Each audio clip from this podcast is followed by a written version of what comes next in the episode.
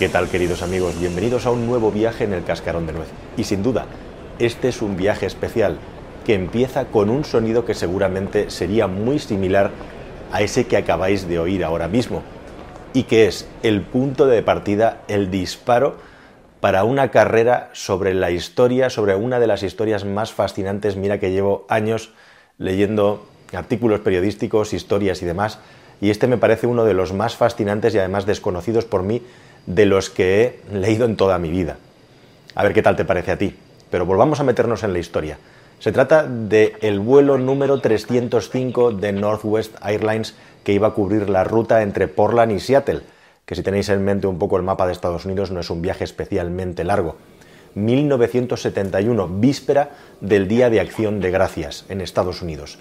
Por delante había nada menos que cuatro días de fiesta empalmando con un fin de semana.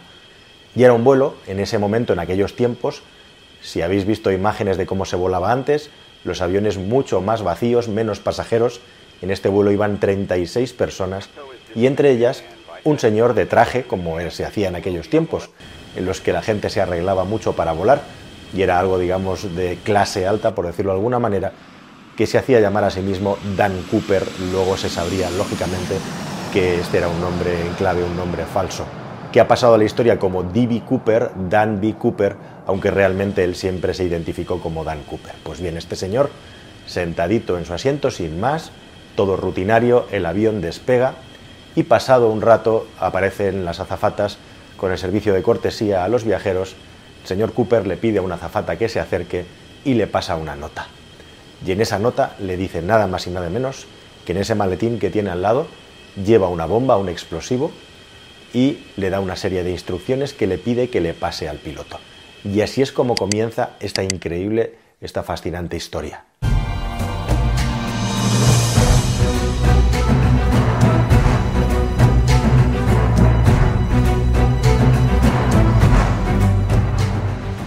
En esta nota, Cooper lo que le pedía a la azafata es que le comunicara al piloto que el avión quedaba secuestrado y que si querían conservar la vida de los 35 ocupantes del avión más la tripulación, tenían que aterrizar en Seattle y tenerle preparados 200.000 dólares.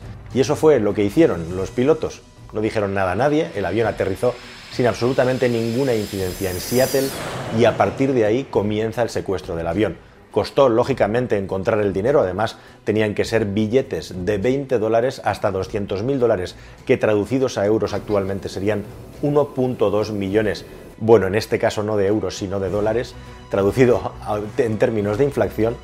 Por lo tanto, era una fortuna, era un dinero muy importante y tuvo la cortesía, además, de pedirles que le trajeran eh, algo de alimento a los miembros de la tripulación, aunque yo no sé si en una situación así alguien puede tener ganas de comer. La cuestión es que hubo un forcejeo, hubo una negociación para ver a dónde se dirigía el avión, porque el secuestrador Cooper pedía una serie de cosas que el piloto le decía que no eran posibles. Antes de llegar a tierra hubo bastante trasiego. El piloto tuvo que estar dos horas dando vueltas y se inventó una excusa técnica peregrina para convencer al resto del pasaje de que era normal que todavía no aterrizaran, y es que Cooper no quería tocar tierra sin tener preparados los paracaídas y el dinero. Así que en esas dos horas el FBI lo estuvo consiguiendo e igualmente lo que hizo fue escanear con una máquina de aquel tiempo cada uno de los billetes de manera acelerada para así poder tener controlados sus números de serie. Tras recibir todas las autorizaciones, el piloto aterrizó y luego vino la segunda parte. Liberado todo el pasaje del avión, se negoció la manera en la que el avión iba a volver a volar, iba a volver a despegar para llegar a un nuevo destino. Al principio se pedía Nuevo México, pero Cooper pedía volar a una velocidad muy baja de unos 170 nudos, alrededor de 320 kilómetros por hora y a muy poca altura, unos 3.000 metros de altitud. Eso era imposible habida cuenta de las condiciones del avión y también de la climatología que se iban a encontrar con una tormenta bastante fuerte.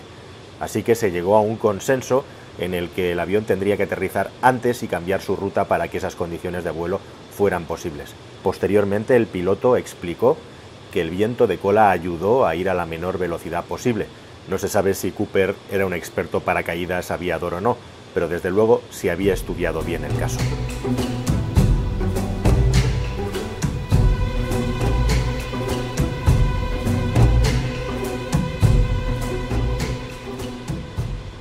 Así que ya tenemos el avión volando de noche, aunque no lo sabían ni los miembros de la tripulación, ni tampoco Cooper, vigilado a distancia por aviones militares, haciendo la ruta a una altitud inferior a la de una altitud de servicio, más o menos algo más de la mitad, y a una velocidad también inferior, y en un momento dado se nota un cambio de presión en la cabina.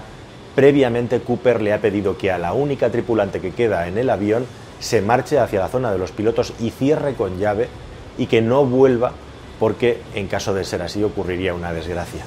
Así que los últimos 50-60 minutos del vuelo, todos los tripulantes están metidos en la cabina, volando, sin saber si Cooper ha saltado o no, pero hay aquí un dato clave que no se cuenta mucho en la investigación, que es el momento en el que se abre la compuerta del avión y se nota y se sabe porque hay un cambio de presión claramente dentro de la cabina del compartimento de pilotos y además cambia el manómetro en los indicadores de presión que tienen dentro de la instrumentación de pilotaje del avión. La cuestión es que la rampa se abre y en algún momento desde ese punto hasta la llegada del avión, creo yo, a destino, Cooper salta. Ellos calculan, creen que salta alrededor de las 8 de la tarde más o menos cuando están sobrevolando por encima del norte de la zona de Portland, precisamente de donde partió el avión. Tendría sentido intentar volver a caer en la zona que mejor conoces. Lo cierto es que una vez que el avión aterriza con total normalidad pasado un tiempo, se ve como la compuerta está bajada y Cooper ya no está en el avión. En algún momento, el asaltante se ha atado a la cintura todo el dinero, se ha lanzado con uno de los paracaídas, ha dejado los otros dos y además también ha dejado una corbata de color negro encima del asiento.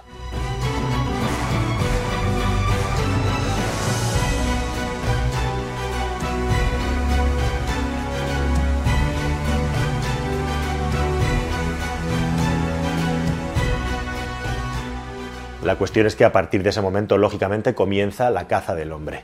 Rastreo por el aire hasta que se hace de día y hasta mil soldados y policías amplían un perímetro alrededor de la zona donde calculan, según la tripulación, que este señor podría haber saltado. Y así se tiran durante días y semanas en las que no aparece ni la persona ni el dinero. Se reproduce el vuelo con el mismo avión y las condiciones y se lanza un lastre de un peso similar al del señor Cooper, del que ya se ha hecho un retrato robot que muestra la imagen de un hombre de más o menos en sus 40 años de edad, como veis, con unos rasgos más bien afilados.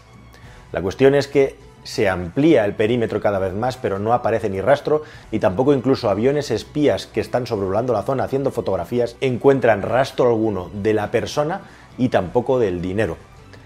La cuestión es que este hecho lógicamente se hace noticia a nivel nacional e incluso hay imitadores que hacen lo mismo, subirse a un avión, secuestrarlo y lanzarse en paracaídas, en este caso siendo pillados por la policía. Pero Cooper no aparece. Pasa el tiempo y acaban pasando los años.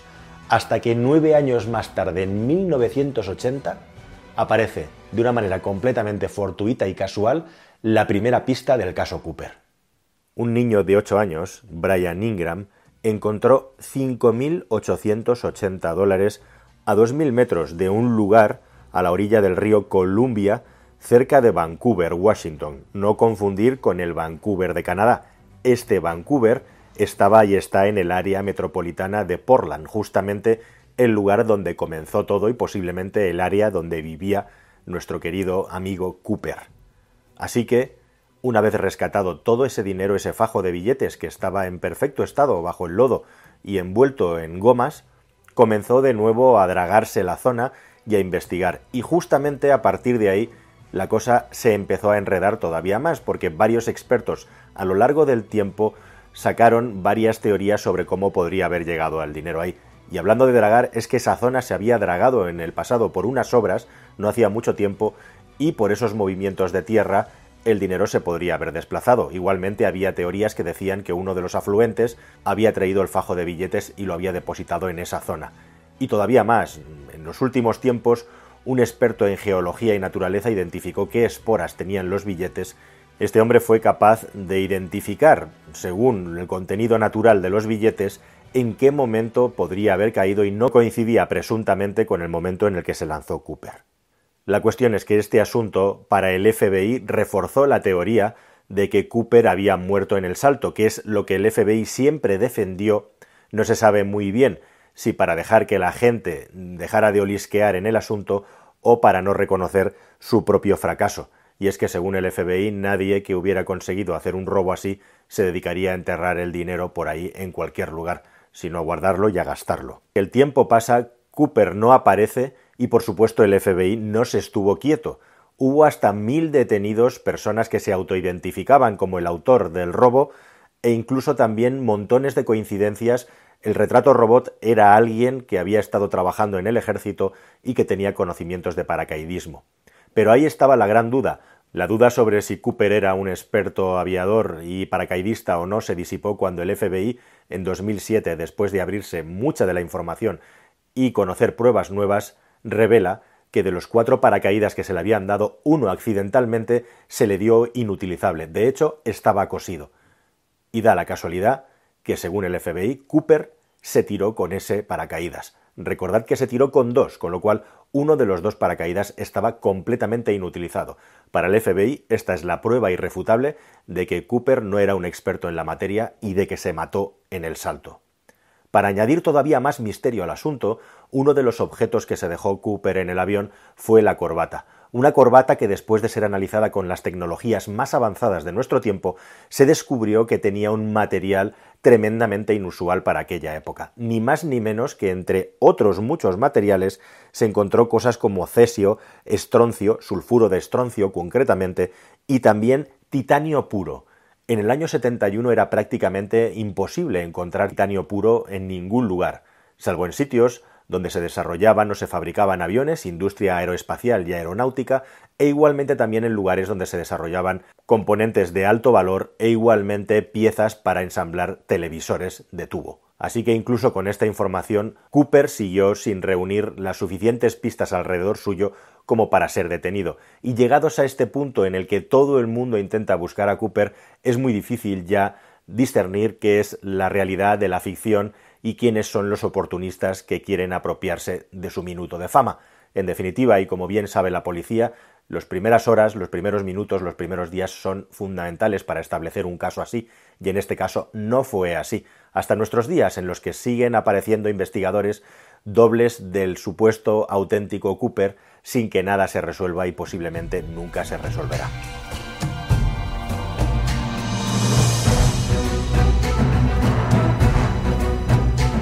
Pasa el tiempo y llegamos hasta el año 2007 en el que un detective del FBI consigue, en el FBI ya están cansados de esta historia y de no conseguir resolverla, consigue que se reabra el caso y sobre todo que se abran, que se hagan públicas todas las informaciones, datos y pistas que tienen ocultos para intentar que la cultura y la sabiduría popular se impliquen en la búsqueda de Cooper para intentar localizarlo con toda esa información. Y de esa manera se despliega de nuevo una gran fiebre sobre el caso de Cooper en el que muchas personas se ponen a investigar por su cuenta e incluso se crea el equipo de investigación Cooper formado por un grupo de personas que están decididas y determinadas a saber exactamente qué pasó y a encontrar quién es el personaje que perpetró este atraco.